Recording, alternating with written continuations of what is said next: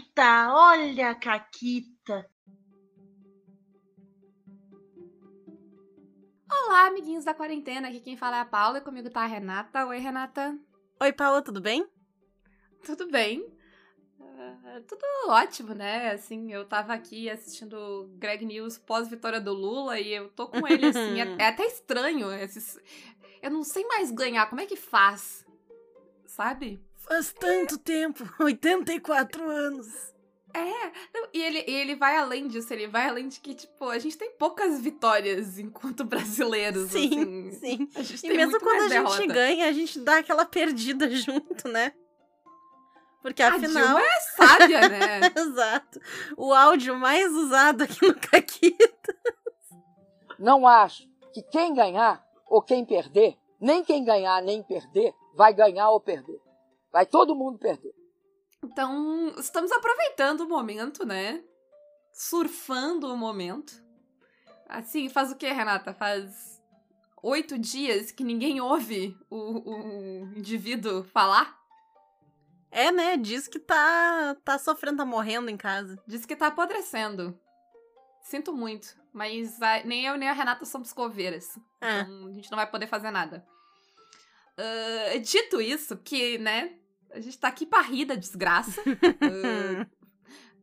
Ah, assim, fascista ou eu prendo ou eu dou soco ou eu rio, né? Eu não tenho autoridade pra prender, eu não tô perto o suficiente pra dar soco, então me resta a opção rir. Eu sou a favor de ódio contra o fascista sempre, então é isso aí. É isso aí. Mas a gente não tá aqui pra Pra fazer mais um programa dizendo como a gente tá feliz que o Lula vai ser presidente do Brasil, caralho, Mas porra! a gente vai dizer isso em todos os programas até dezembro, então foda-se, assim, superem. E aí, janeiro, a gente vai estar dizendo a posse do Lula foi linda. Isso. A gente vai chorar abraçado. Vai ser um evento. Mas a gente tá aqui pra falar de Chululu, mas antes eu tenho uma caquita. Quem tá no grupo de apoiadores do Caquitas e quem ah, segue a Mônica no Twitter já viu uma imagem de, do, do Juju rolando quatro dados no Blades in the Dark? Porque assim, tudo que vocês precisam saber sobre o sistema do Blades in the Dark. Tu vai rolar uma pilha de D6 e tu tem que tirar um 6 pra ter um sucesso, ou um 4 ou 5 pra um sucesso parcial, e se tu tirar um, fudeu. Ele rolou 4 D6.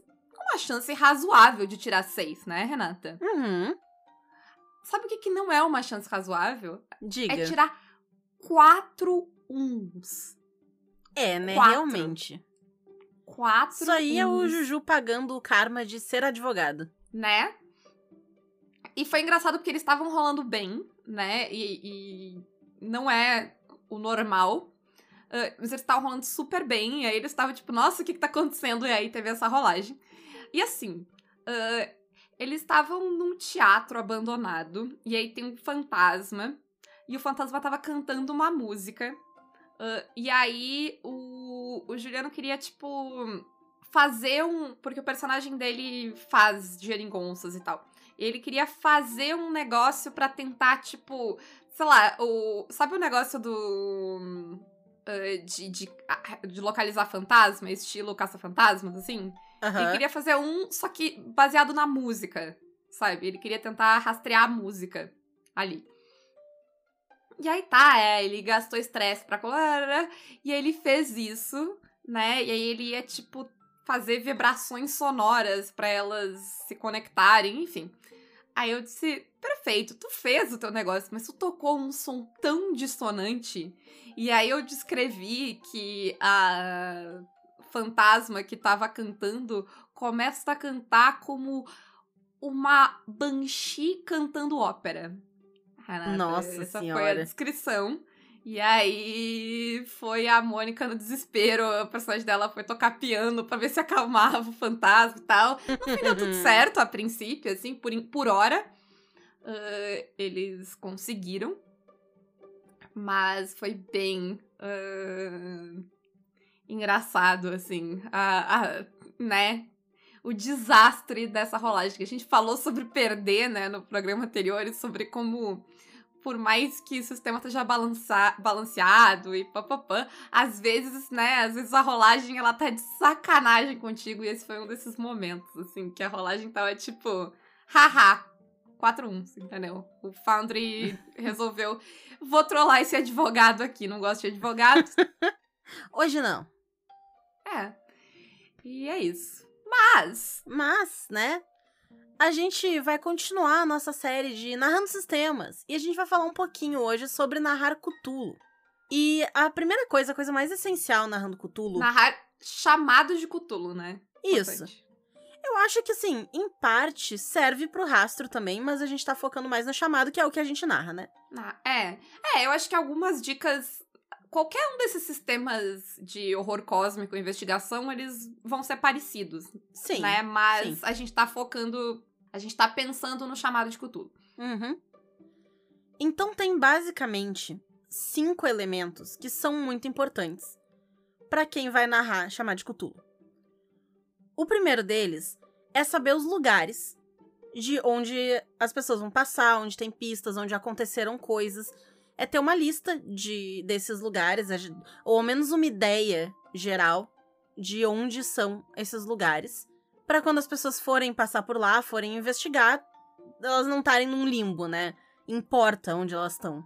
Sim, é, importa onde elas estão, importa as opções de lugar que elas, né, têm pra ir e o que, que mais ou menos tem, né? Quem, o que tem em cada um desses lugares. Sim, e até uma questão de hierarquia desses lugares se um depender do outro, né?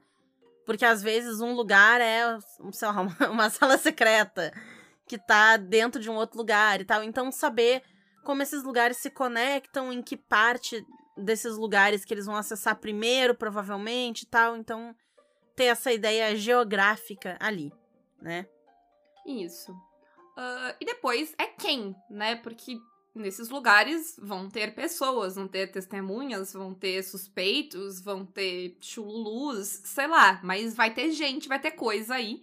Então, quem são esses NPCs? O que, que eles sabem de pistas? Quais são os interesses deles? Né? Eles vão eles vão estar dispostos a ajudar? Eles não vão? Eles vão estar ali para atrapalhar ah, os jogadores? Então, ter bem direitinho essas pessoas ajuda bastante. Eu sempre Uhum. gosto de ter, tipo, o que, que essa pessoa sabe.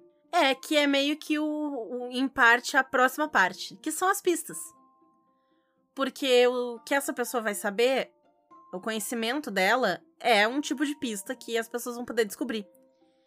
E não só tu precisa saber quais são as pistas que estão disponíveis a serem encontradas, como tu precisa saber a quais lugares e a quais pessoas elas estão associadas. Então, essa informação aqui, quem é que sabe disso? Ah, é o fulano A, B e C. Ok, beleza. Então, se eles falarem com D e E, D e E não sabem. Mas em- eles têm que ter, no mínimo, uma chance de encontrar A, B ou C. Né? Então, tu... A, B, a B é um C. Então, tu tem que ter essa, essa ideia, né, de onde estão e como estão conectadas essas pistas para poder fazer uma investigação, para poder garantir uma investigação relativamente coesa, né? Sim, até se tu tá começando a narrar e não tá bem ah, segura ainda, ah, saber quais habilidades podem achar, tudo isso vai te ajudar também. Tipo, ah, se tu, se tu for procurar aqui, né, encontrar, encontrar evidências, eu acho, o que que tem pra achar, se tu for falar com as pessoas, todas essas organizações podem te ajudar ah, e te dar segurança, né? Então, aí o quão mais detalhado vai estar onde, o que, como, e o quão menos vai depender de o quão seguro tu tá ali com navegar. Porque vamos combinar, Renata, que navegar essa lista de coisas que tu tem nessa preparação é uma das maiores dores de cabeça quando tu começar a narrar Sim. uh, esse tipo Sim, de total. sistema. Especialmente porque, ao menos no meu caso, com Cthulhu, eu tendo a narrar aventuras prontas, porque é meio difícil de fazer uma aventura. né? É muito trabalho fazer uma aventura do zero, pra mim, na minha opinião.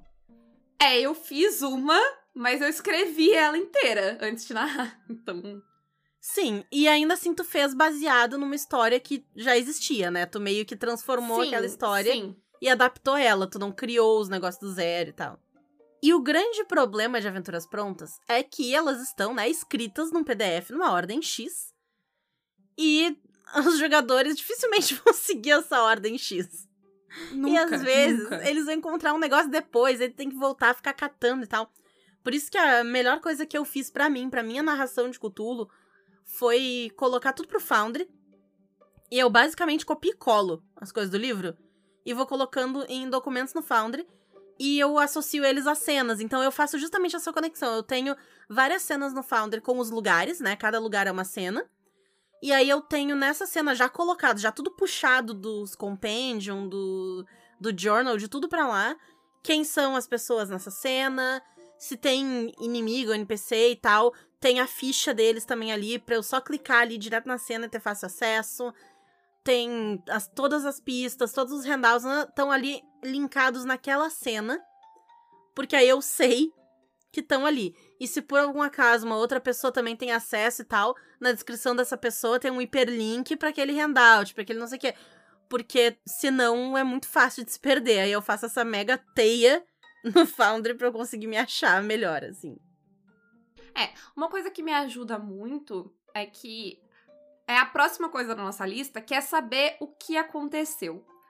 Tendo segurança do que aconteceu e tendo isso anotado de um jeito fácil para eu encontrar os fatos, uh, uh, inclusive dependendo de como essa história. que às vezes são vários fatos, às vezes os fatos ainda estão acontecendo conforme os jogadores estão investigando já. Então, ter uma linha do tempo dessa história também ajuda. E se eu sei esses fatos e se eu sei a, li a linha do tempo, eu consigo flexibilizar e me adaptar melhor. Eu consigo, tipo, saber o que faz sentido tá aqui, o que faz sentido tá ali. Que eu não sou tão boa de me preparar quanto a Renata. Eu, eu dificilmente me organizo a tempo e eu sempre deixo pra lá e aí eu não faço. Uh, mas eu ter essa, tipo, ok, os fatos são esses e eu sei os fatos, tudo bem porque sabendo os fatos, mesmo que eu mude um pouco, tipo, puxe uma pista daqui para lá, sabe, de lá para cá, eu sei os fatos, eu não vou eu não vou desandar, porque existe um equilíbrio, né, de tipo da história e de como tu vai guiar ela e tal. Mas se eu sei os fatos e se eu respeito eles, é mais tranquilo eu conseguir dar essas informações. Dá para ter um pouco mais de liberdade porque essa lista de coisas, ela, ela, te prende às vezes até, né? Principalmente quando tu tá uhum. começando e tu não tem uma certa malemolência, assim, de lidar Sim. com as pistas e com os lugares. Sim. É aquele desespero, né? De tipo, ah, tá, a gente tá na sala X. Aí tu tem que ir lá no PDF na sala X. Aí, tipo, ai, não, mas tem essa pessoa. Aí tu pula 20 páginas pra pessoa X. Porque tu fica com aquele medo, né? De, ai meu Deus, eu vou dizer alguma coisa que eu não podia, eu vou mudar o fato nessa história. E aí, aos poucos, quando tu vai vendo que tu tem como ter algumas seguranças e alguma. Tipo, tem como simplificar, né? Porque, sim, tu precisa do onde, do quem, das pistas direitinho. Mas para mim, o mais importante é o que aconteceu de fato. Quais são os fatos? Qual é a ordem das coisas? Ok, eu sei sim. isso, o resto o, o resto dá para encaixar. É, porque né? mesmo que tu for improvisar uma pista, ela não vai degringolar o negócio, né? Porque tu sabe o que aconteceu, tu não vai colocar algo contraditório. Exato. Né? Exato. É então tu simplifica um pouco, porque esse onde, esse quem, as pistas listadinhas, eles estão lá para te ajudar, porque, né, improvisar é, é, é uma roleta, né? Às vezes é fácil, às vezes é um desespero. E tu, tipo, nossa, não tenho nenhuma ideia de como fazer isso.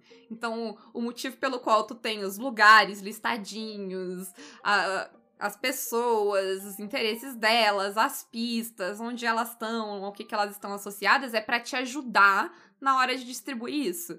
Mas tu tem como improvisar essas coisas. Agora, o que aconteceu uh, no chamado de Cthulhu não é uma opção, né? A gente falou muito do Brindle Bay, que tu joga o jogo inteiro sem saber o que aconteceu e funciona. Aqui não. Aqui acho que a coisa mais essencial é saber o que aconteceu. Em Tanto detalhes. que normalmente tá no começo da aventura, né? Quando a aventura é pronta, tem no Exato. começo ali, né? O que que rolou aqui? Qual é a treta? Qual, qual é a verdade? Exatamente. Porque no, se tu sabe a verdade, o resto tu, tu lida né? Isso. E ter uma linha do tempo coesa vai ajudar a, né, fixar o que já aconteceu e o que vai acontecer. E até certas coisas, tipo, na que a gente tá jogando, né, do Máscara de Nelatotep, quando eles foram para uma para um outro país, uma das personagens precisou pedir uma autorização pra usar armas de fogo. Né, de porte, licença de, de armas de fogo. No- porque não era mais os Estados Unidos, não podia só sair carregando arma e foda-se. E essa autorização, né, parte do jogo, tu ia lá, rolava e tal, e via quantos dias ia demorar. E eu coloquei isso na linha do tempo. Porque dependendo de pra onde eles fossem e tal, se ela tivesse com uma arma, fosse pega pela polícia, sentar com autorização e tudo, ia dar merda. Então, a linha do tempo vai ajudar a ancorar tanto coisas da aventura, já pré-prontas, né, da aventura, que já aconteceram e que vão acontecer. E é muito útil pra quando eles vêm, tipo, ai, quanto tempo que sumiu essa pessoa? E aí Sim. tu tem lá. Porque acontece o tempo todo essas perguntas. Sim. Não, e além do quanto tempo, ah, é bem comum que às vezes, tipo, ai, não sei mais pra onde ir. Se tem uma linha do tempo e tem coisas pra acontecer, tu pula o tempo e acontece alguma coisa e aí Uhum. eles têm pra onde ir, porque aconteceu alguma coisa, né? E aí vem essa questão de que o. Porque a maneira como as, as pistas e as coisas se apresentam ah, num- nos livros e nas aventuras prontas de Cthulhu, isso vai tanto pro rastro quanto pro chamado. É muito inflexível às vezes. Tipo, ah, tá nessa parte do livro, depois tem essa parte do livro. Sabe quando a gente aprende história no colégio e parece que Uhum. as coisas aconteceram uma depois da outra e elas não têm conexão? Mas, ah, pra te narrar uma aventura agradável, tu vai precisar de um pouco de flexibilidade. Tu vai precisar de redundância, que isso até às vezes tem. Tipo, ah, ok, a coisa tá aqui, mas ela tá lá, mas essa pista tá no outro lugar. Mas tu vai precisar, com toda a redundância que a aventura pronta te traz, tu vai precisar de mais. Tu vai precisar, tipo. Porque senão tu vai acabar dizendo muito não. Ah, Sim. eu quero investigar isso dessa forma. Ah, não dá. Por quê? Porque não tá na minha lista de jeitos que tu pode não, dá uma olhada pra tua lista de jeitos, que, de coisas, né? Pistas que tu tem. e Tipo, ah, eu posso puxar isso aqui pra cá e tal. Tu, tu consegue. Se tu sabe as coisas, tu sabe. Tu tem. Tu tá disposto a ter flexibilidade, tu consegue improvisar. E a gente tava comentando que se improvisar muitas vezes é dar um skin novo pra pista.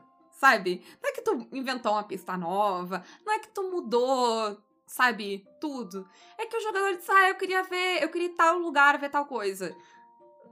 Tá, não tinha esse lugar, mas tinha um outro lugar, ou tinha essa outra pista aqui que tu pode achar nesse lugar. E aí, sei lá, ãh, ah, era uma carta, e aí tu.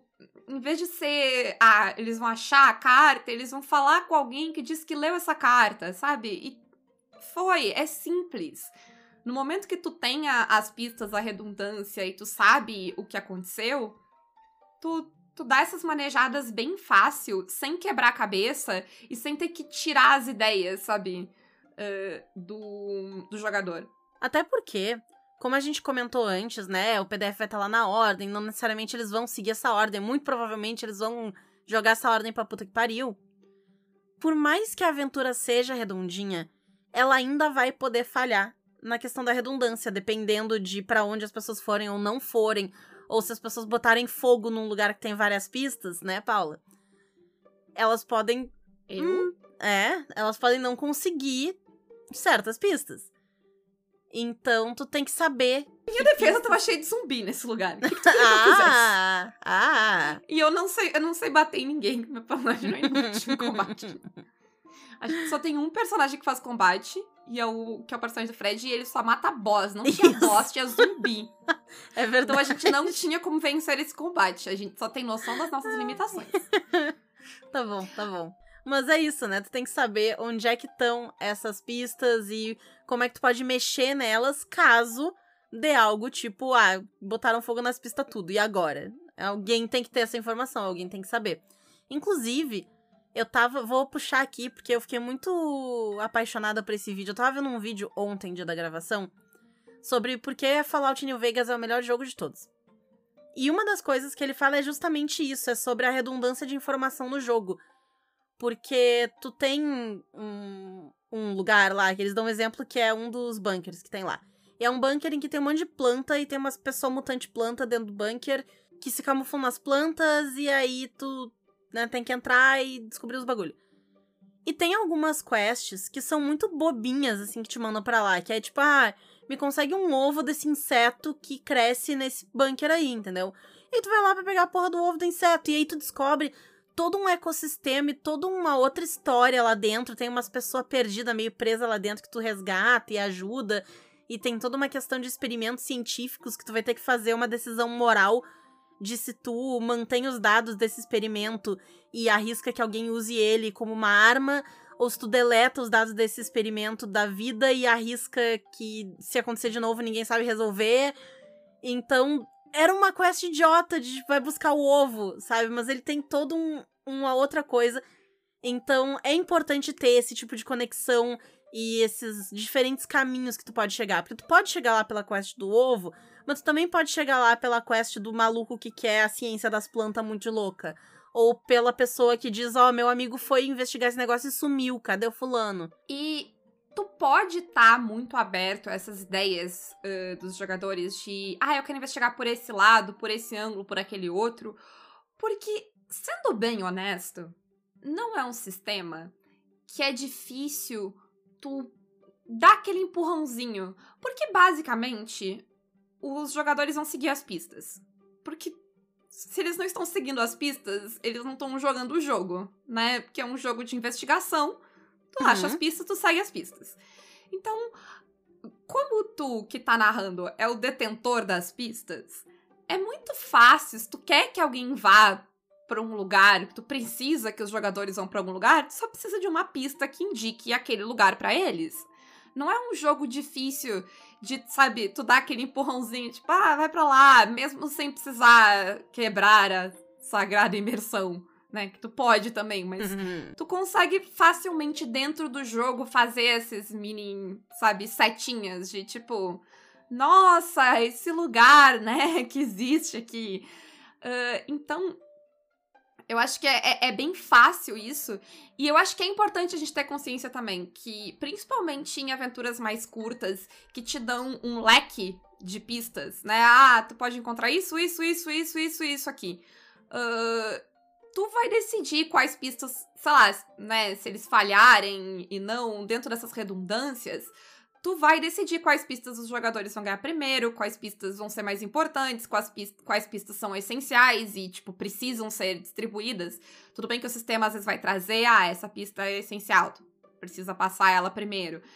Mas de alguma maneira, tu tem um controle que é maior do que em muitos jogos, né? Sobre o caminho que a história vai uh, ter. Uh, que tá, e eu acho mais que justo tu tendo esse controle, ou pelo menos a possibilidade desse controle, que tu possa largar a mão e deixar os jogadores decidirem como eles vão chegar, uhum. sabe? Sim. Porque o lugar que eles vão chegar é o fim. Tipo, é, é, é o, o, a verdade, é o que aconteceu, que é aquela primeira coisa que tu lê. Né? Isso é normalmente onde vai se chegar uhum. de um jeito ou de outro.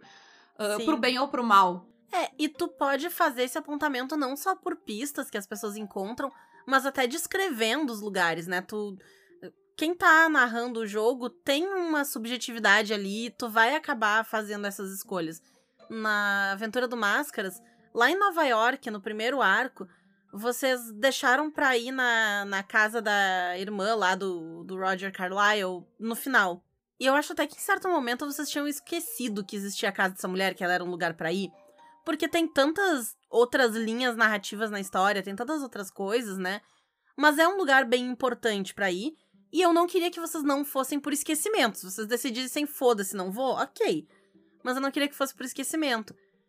Então, quando vocês foram visitar o um maluco lá na prisão, e aí, tecnicamente, eu nem coloquei lá, né? Porque a mansão fica lá, ela é descrita como sendo no caminho pra prisão.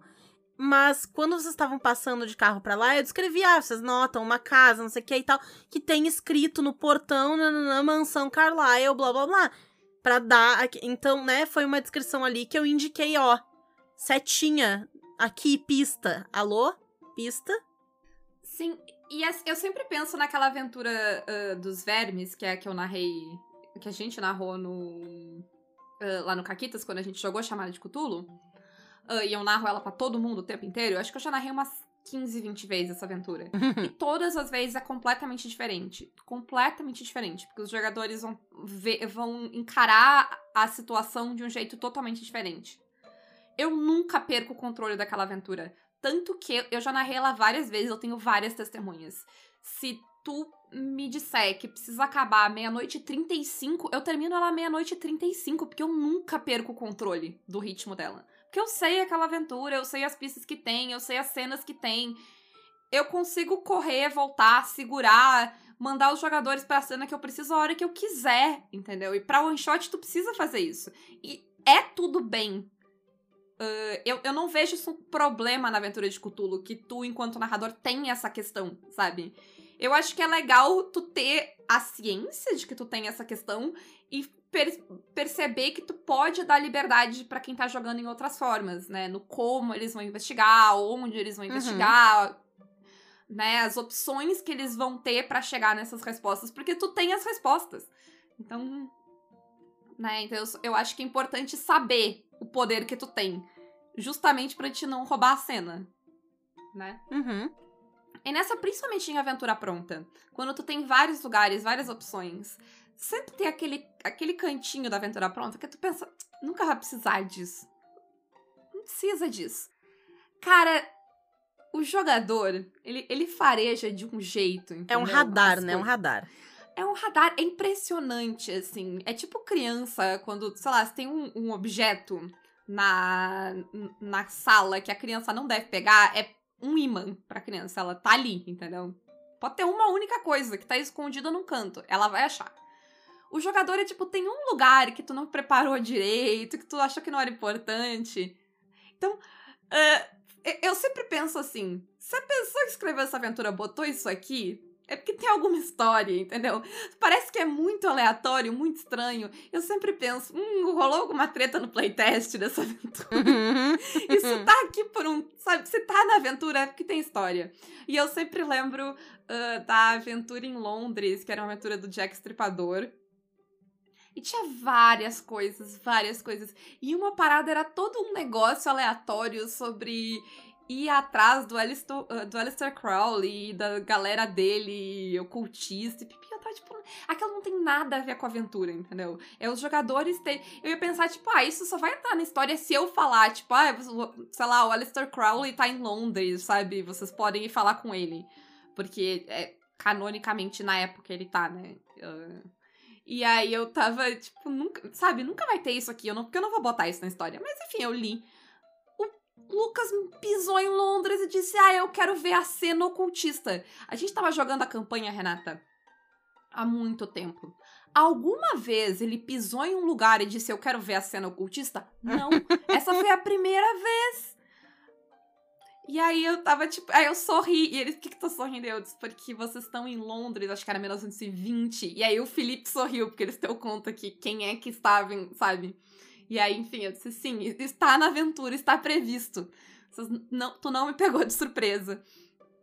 Mas enfim, eu acho que é, é bom a gente pensar que a pessoa que escreveu a aventura, ela, ela pensou um bom tempo. Provavelmente mais do que tu Sim, naquela, sim. naquela história, né? Porque ela teve que publicar e tarará. Então, então não desconsidere as coisas, tá? Que eu quase desconsiderei e eu teria chorado. Sim. Outra coisa que é bem importante quando tá te preparando pra narrar Cthulhu é saber, no mínimo, aonde estão as paradas. Porque assim como a aventura, o livro, ele também é complicado. Ele tá organizado de um jeito que é bem ruim de achar as informações, regrinhas e coisa. É bem chato, assim, de fazer uma consulta na hora. Ele tem muita regra e ele tem várias tabelas que tu precisa, né?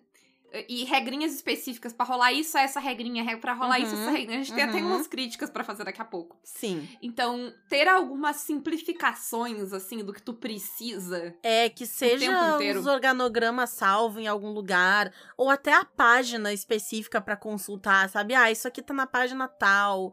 Ajuda muito, muito, muito, muito, muito. É porque o PDF ele tem ah, o, o índice clicável e papapá até. Pelo menos o meu tem. Ah, não sei se em português tem, mas o inglês tem.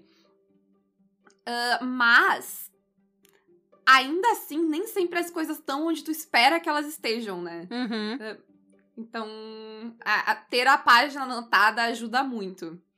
Que é um PDF gigante e é nem todos os termos são fáceis de achar. Então a busca, ela não é, ela Sim. nem sempre te resolve.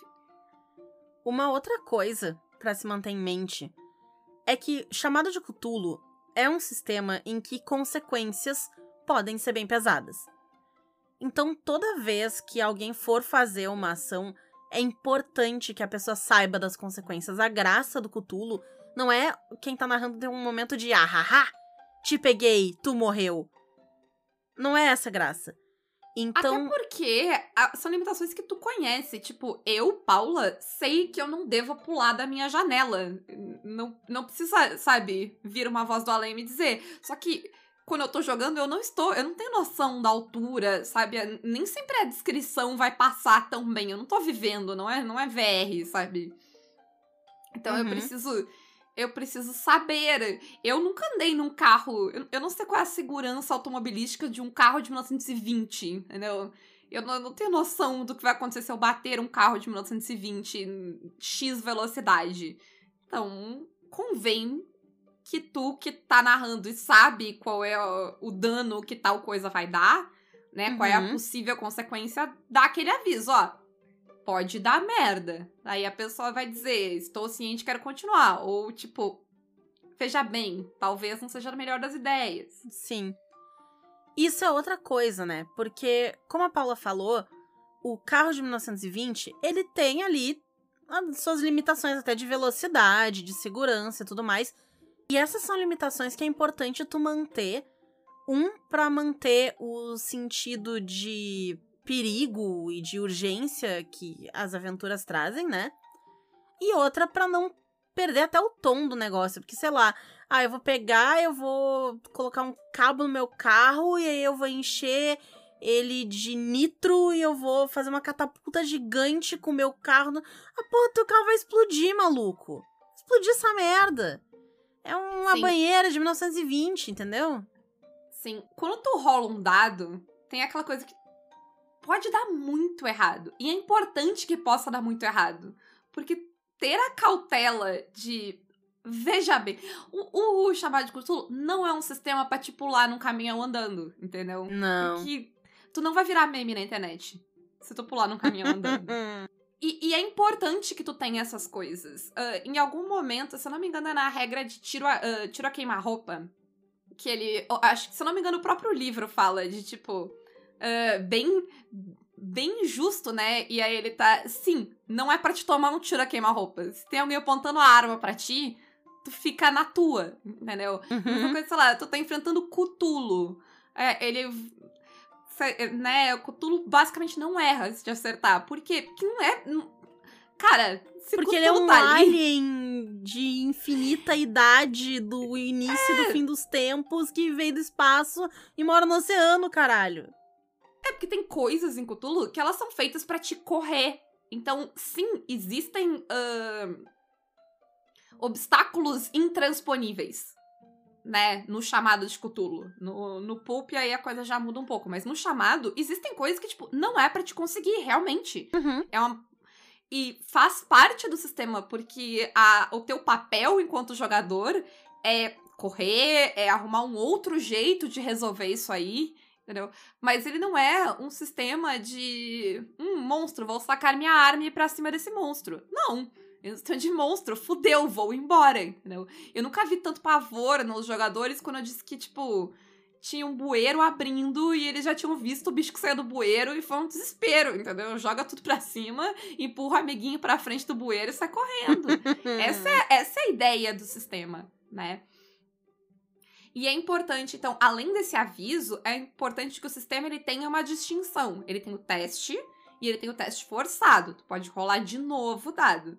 Então, Pra mim, duas coisas são importantes aí. A primeira é que a consequência do teste normal, ela é sempre moderada. A primeira tentativa, ela é sempre, tipo, razoável.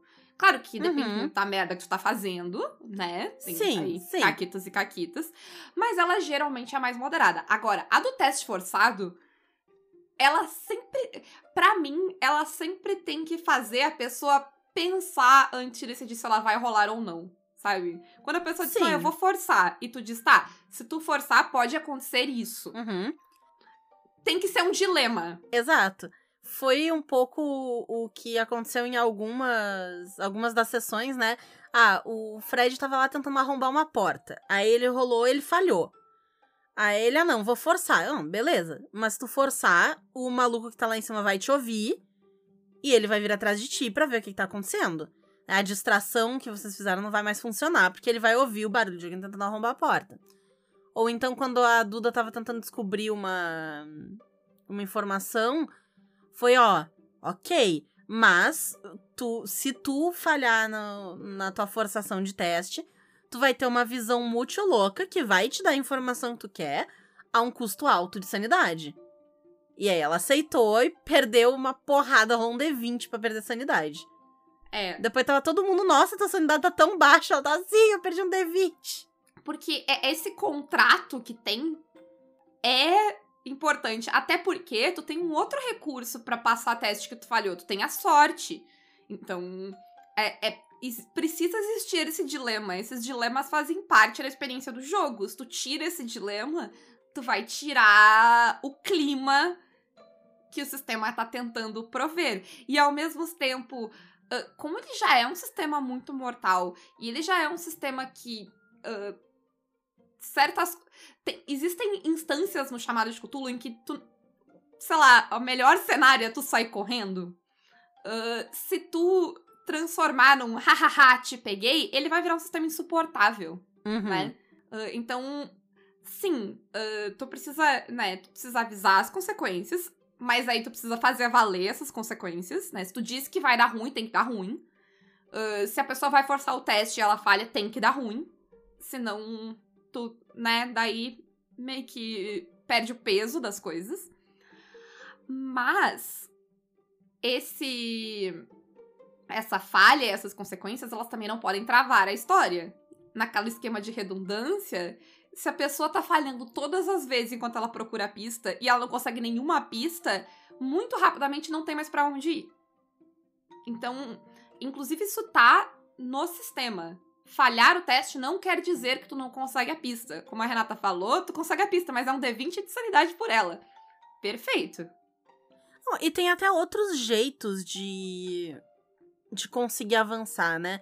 Quando vocês caíram na emboscada do maluco lá em Londres, e aí, né, ele tinha preparado uma armadilha, vocês caíram como patinhos e caíram numa emboscada com os capanga deles.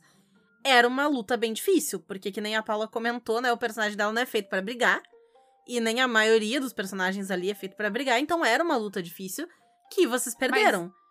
Ah, eu- Eu queria dizer que eu me rendi sem tomar um de dano, porque eu tenho Verdade, noção das minhas limitações. Verdade. Levantei minhas mãozinhas e disse, veja bem. Sim. Mas a perda desse, desse conflito ali não levou aos personagens ficarem estagnados. É, eles foram levados para um lugar onde, inclusive, que era um lugar que eles não tinham conseguido entrar antes, porque tinha uma porta trancada e era um calabouço mesmo, era um lugar de manter prisioneiros. Então eles foram levados para lá, descobriram o que tinha ali e ainda entraram em contato com uma linda aliada. Sim. E aí a gente entra na sessão ah, evitar, ah, enquanto narrando o chamado de Cthulhu. E a primeira coisa que é evitar é cuidar com essa ideia de nada dar certo. Porque ele é um sistema difícil. Né? Ele é um sistema limitado em várias coisas. Ele é bem simulacionista. Quando tu entra nas questões de dano, meu Deus, tudo faz diferença. Sabe? A arma tem uma ponta, a arma não tem uma ponta. é, A regra é outra. E, assim, isso em doses moderadas gera coisas legais. Porque faz tu pensar duas vezes antes de fazer certas merdas, o que o sistema quer que tu faça. E é perfeito.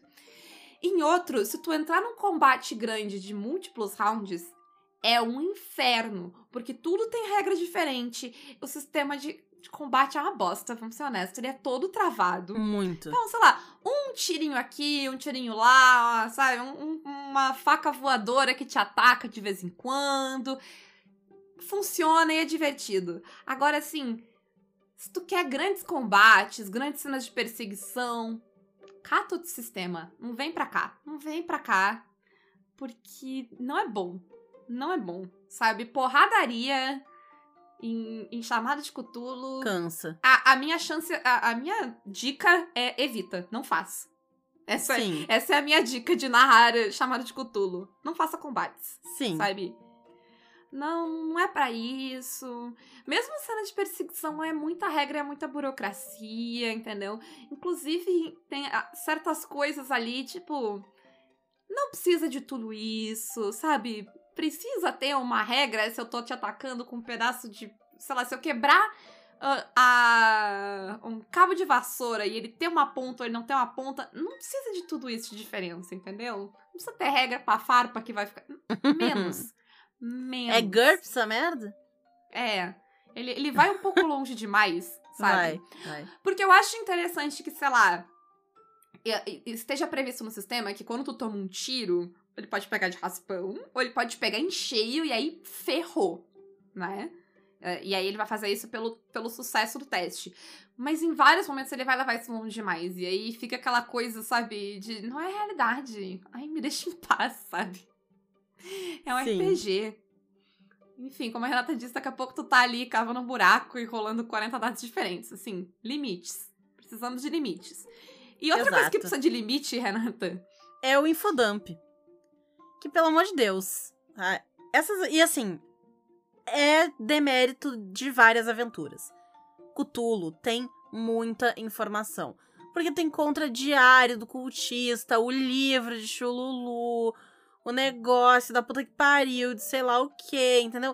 E tem muita coisa escrita, tem personagem que dá discurso enorme, tem infodump. E eu vou dizer que o infodump ele é quase inevitável, assim.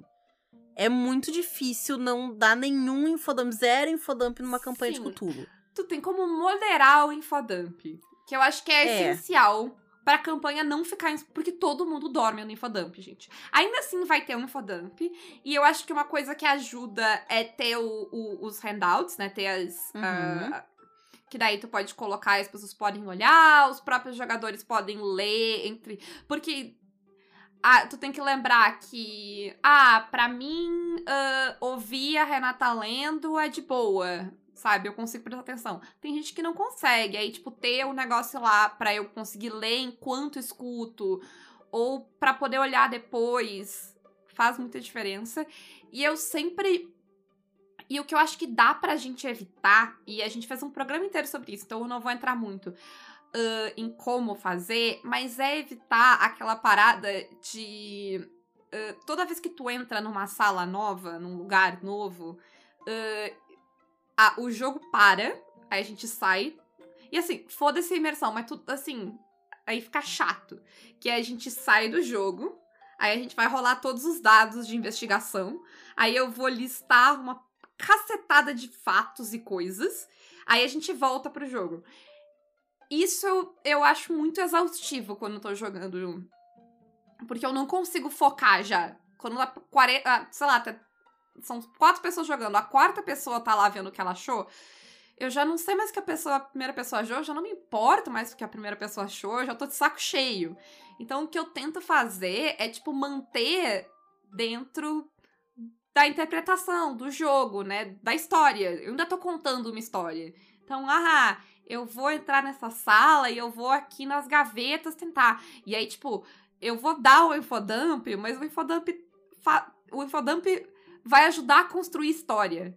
Não é, não é só o infodump, sabe? Então, basicamente é, ah, tu encontrou que tal cara, é, o nome verdadeiro dele é tal pessoa. Ahn, é um jeito, mas eu também posso dizer que tu abriu a gaveta e aí tinha uns documentos de não sei o que, assim, as- sabe? Dá, dá aquele sabor pro infodump, dá aquela disfarçada, sei lá, põe um temperinho no infodump. Mas a gente fez um Uhum. programa inteiro sobre como dar pistas, que eu acho que se isso é uma coisa que que te dá desespero, ou que tu acha que, sei lá, gostaria de melhorar, dá uma olhada lá que a gente fez um programa inteiro só sobre como tu incorpora o infodump, como tu disfarça o infodump, né? Coloca o bigodinho e o óculos nele. Isso. Perfeito. E é isso, Renata? E é isso. Tu tem alguma pergunta pra alguém? Faz tempo que eu não faço pergunta, né? Ahn, a pergunta é: que dica vocês têm? Ah, vocês narram, já narraram Chamada de Cthulhu? Qual a dica de vocês? Vocês- alguém, alguém tem um- uma saída pra, pra fazer o combate não ser insuportável? Ah, essa é a pergunta de um milhão de dólares. Al- Alguém conseguiu É. resolver a regra de, de perseguição? Porque a de perseguição pra mim é pior do que a de combate, porque ela é mais importante, sabe? Mas assim, muito chato ficar contando quadradinho no grid. Não, não tem esse estômago mais. Mas é isso, essas são as minhas perguntas. Perfeito! E quem quiser apoiar este lindo projeto chamado Caquitas, vence a nosso mecenas pelo Apoia-se PicPay ou Padrim. Também nos ajuda pelas nossas lojas parceiras, a Retropunk com cupom Caquitas10 e a Forge Online com cupom Caquitas5. E quem quiser anunciar seu RPG aqui, fazer algum esquema com a gente, algum negócio legal, tá? Manda e-mail para contato arroba. É isso, um grande beijo. E um forte abraço. E acabou, Caquetas.